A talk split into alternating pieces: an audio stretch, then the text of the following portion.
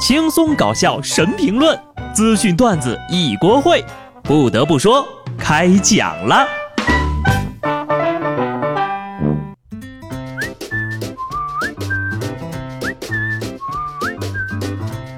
哈喽，听众朋友们，大家好，这里是有趣的。不得不说，我是机智的小布。这两天呢，我这个朋友圈啊，热闹的就跟步行街似的。百分之八十的人打算摆摊做生意了，剩下的百分之二十呢，已经开始从网上进货了。不瞒各位啊，其实我上大学的时候呢，也摆过地摊儿，短短两个月的时间，我就赚够了大学四年的学费、住宿费还有生活费，剩下的钱呢，我还请室友们吃了一个学期的饭。我说这些吧，倒不是为了炫耀，就是想告诉大家，吹牛不犯法。而且还不用上税，地摊经济突然就火了。现在基本是刷五分钟的朋友圈，基本上就能看见十几次“摆摊”这个词儿。如果说你还不知道啊，那城管可能马上就要打电话通知你了。为了释放地摊经济的活力，让城市更有烟火气，这两天呢，江西九江瑞昌市不少小商贩呢都接到了城管队员打来的电话，动员他们到指定地点摆摊经营。不少摊贩主呀，接到电话之后，非常的惊讶，难以置信的问：“你不是骗我的吧？”摊贩一开口就知道是老鲁豫了。真的吗？我不信。为什么城管会知道摊贩的电话呢？因为都是往年罚款登记下来的，而且摊贩这语气啊，一听就知道是当年三轮车蹬得慢被逮住的。不过呢，塞翁失马。当年蹬得快的人，如今却没有城管及时通知的，哈哈！以后呀，很可能会出现这么个场景：城管来啦，大家快出摊儿啊！不得不说，小摊儿小贩儿也是城市的一道亮丽风景线，有了它呢，这座城市就会更有烟火味儿。这就是我们一直在说的人性化。在这儿呢，也提醒一下大家啊。地摊儿经济是人性化的政策。如果只是在自媒体上产出什么某男子摆摊年赚百万并买房娶妻，博士辞职摆地摊烤鸡架一年呢买了好柴啊，还有什么你还在考虑摆摊吗？别人已经上热搜了等等之类的文章呀，那就是开倒车了。城管和小贩的关系转变太快了，让人猝不及防。床头长竹子，让人更无从下榻呀。一男子在武汉租房，因为疫情呢四个多月没有回去，床头竟然长了一棵枝繁叶茂的竹子。当事人扒开了床板，发现是从床底下生长上来的。他表示呀，四月份的时候回来过一次，当时也没有竹子呀。其实真正的生长期只有一个多月。老哥，这是吉兆呀，节节高升啊，朋友。俗话说得好，宁可食无肉，不可居无竹，高雅。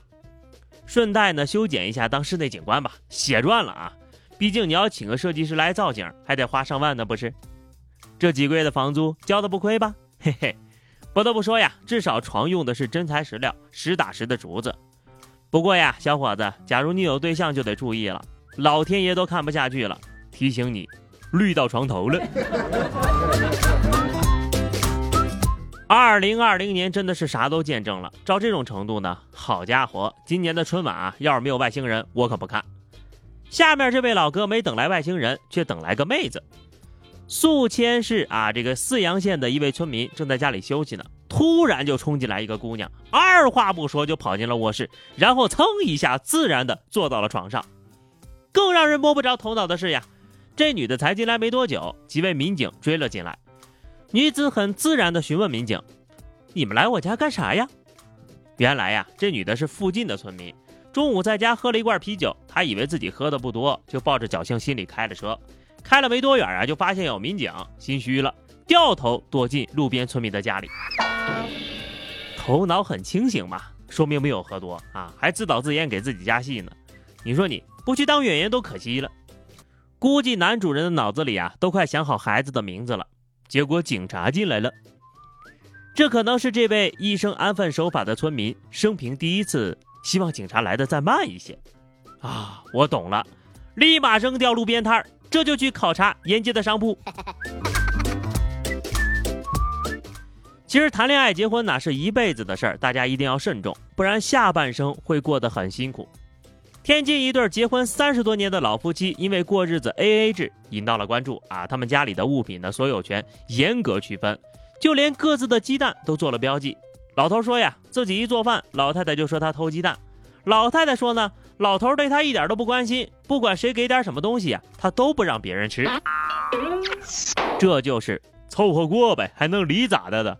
终极版，有网友就评论说呀，他们这是把夫妻关系过成了室友关系，这我就得来辟谣一下了啊！室友也没有这样的呀，我和我室友的关系都比他们俩亲密，至少没有天天算计吧。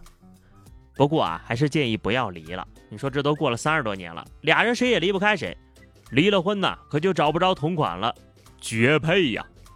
这是多么纯洁的爱情，绝对是真爱啊！生活里过得明明白白、清清楚楚，不让婚姻生活掺杂一点金钱的腐臭味儿。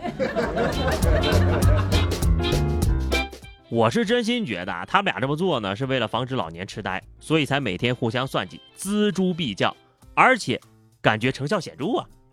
说到凡事较真呀、一根筋的地方呀，不得不提一下日本。最近日本对于一心一意做某件事情呢，又拔出了新高度，边走路边看手机可能违法。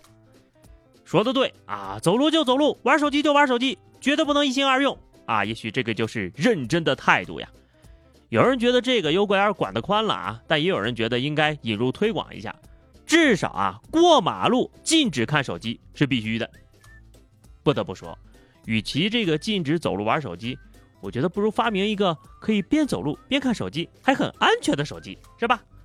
工科生呀，理科生呀，要做点事情啊，喂！其实呢，我也是一个非常认真的人，每天都认真的吃饭，认真的偷懒，认真的睡觉，绝不含糊呀。而下面这位小朋友就比较惨了，上海幼托机构陆续开园了，一家幼儿园大班呢，全班三十八个同学，却只有一个小男孩返回上课了。近一百个平方的教室里啊，只有一个同学和两个老师，一个人上课，一个人吃饭，一个人睡觉，老师全程陪伴。孩子呀。现在你是咱们学校最靓的仔啦，因为没人和你争，一对一，只为给孩子最极致的服务。睡觉时，两道慈爱的目光直勾勾的看着你，我就光脑补这画面啊！你别说小孩子了，谁睡谁窒息，什么同学情，最后还不是一个人扛下了所有？来个人分散一下他们的注意力也好呀。不得不说，这个真的太尴尬了。求小朋友的心理阴影面积，虽然很可怜，但是对不起，我还是想笑。相信接下来的几天呢，小朋友的学习能力会蹭蹭的上涨。但是下面这种规定对工作效率有什么帮助呢？某公司老板发布了一条通知，公司禁止女员工戴眼镜。一个女员工没有看到通知，被逮着了，居然要乐捐两百块钱。你说现在的妖魔公司啊，真是越来越多了。不知道戴上眼镜怎么就和工作激情挂钩了？因为戴眼镜而影响工作的人，目前我就知道超人一个人。咋的？一公司女超人呐？戴眼镜还罚款呢？不戴眼镜呢，又看不清工资条，反正左右都是为了扣钱，没什么差别呀。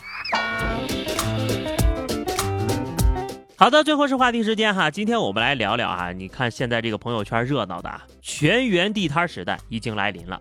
那么以你目前的职业或者学的专业啊，去摆地摊，你会摆一个什么样的地摊，并且卖点什么东西呢？